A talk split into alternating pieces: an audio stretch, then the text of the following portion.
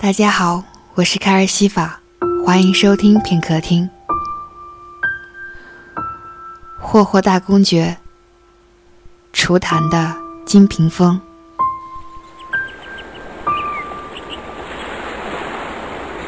在平缓山路慢悠悠开着，有飞鸟从林间惊起，穿过浩瀚晴空，在初春还未暖的阳光里。鸣一声清甜悠长的调子，在大海粼粼波光间失了踪迹。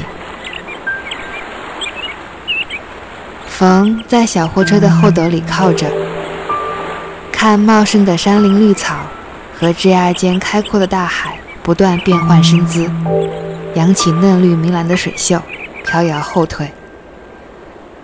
十年不见，幼年玩伴们，大家可好？还认得出当年短暂停留的转学生吗？自己又能否把被十年光阴雕塑出未知模样的青年男女，与年少一起调皮捣蛋的伙伴对号入座？山路嵌入平静的小村，稻田尽头是碧蓝大海。农田里，村人直起腰，淳朴笑着。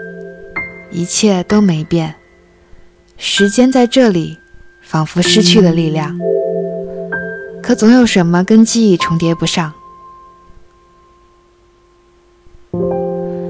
车停在寂寞了十年的房子前，看着蔚蓝天空下安静孤独的小楼，冯突然明白是什么不一样了。安静，太安静。比起十年前，这里安静的过分。鸟在唱，海在笑，风擦肩穿梭在山林里，就是没有小孩的声音。看看表，应该还没放学，自然不像自己小时候，身旁总围着小伙伴，从学校到家，没有一刻能静下来。放下行李，带着手信拜访几位邻居。和预料一样，只有老人。青年人都在城市打工学习。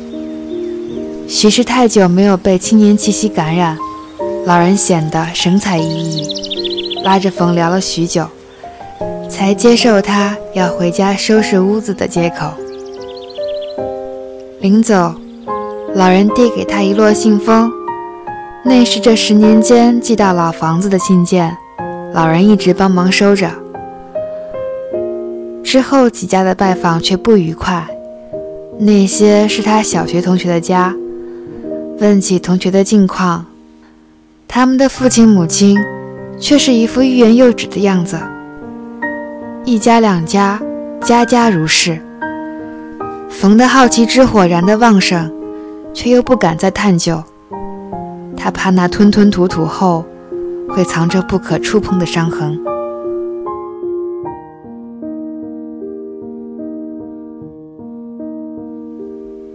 回去时已是傍晚，暮云归鸟，昏黄的灯光将小村涂成静谧涂鸦，仍是没有小孩的喧闹。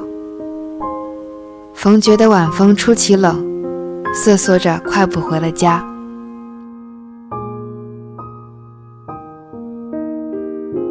草草收拾了房间，他一封封翻着信，那是被积累了十年错过的时光。信大多来自南泽雅，他在毕业之前就转学，恐怕一直不知道他很快回了国。他太记得他了，他在美术课画的厨坛，天皇是他，皇后是他，班里同学是工人乐手。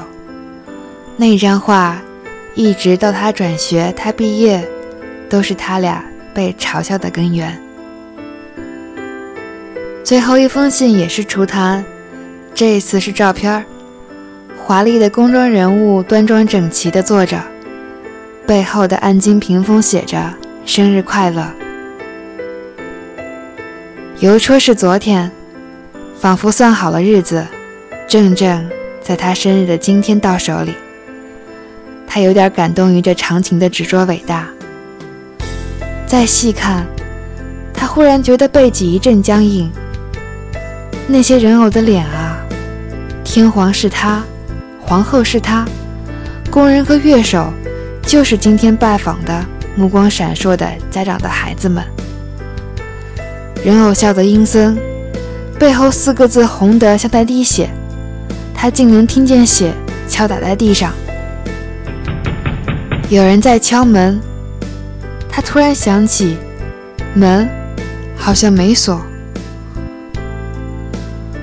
冯希望有些事儿只是自己的幻想。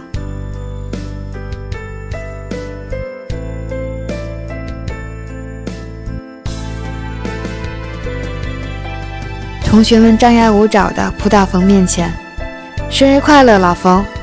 我们知道你今天回来。”让爸妈瞒着给你个惊喜，惊喜了没？感动得快哭了吧？南泽雅混在人群里，捧着蛋糕，摇曳的火光下看不清她的表情，只觉得她脸好像有些红。老冯，生日快乐！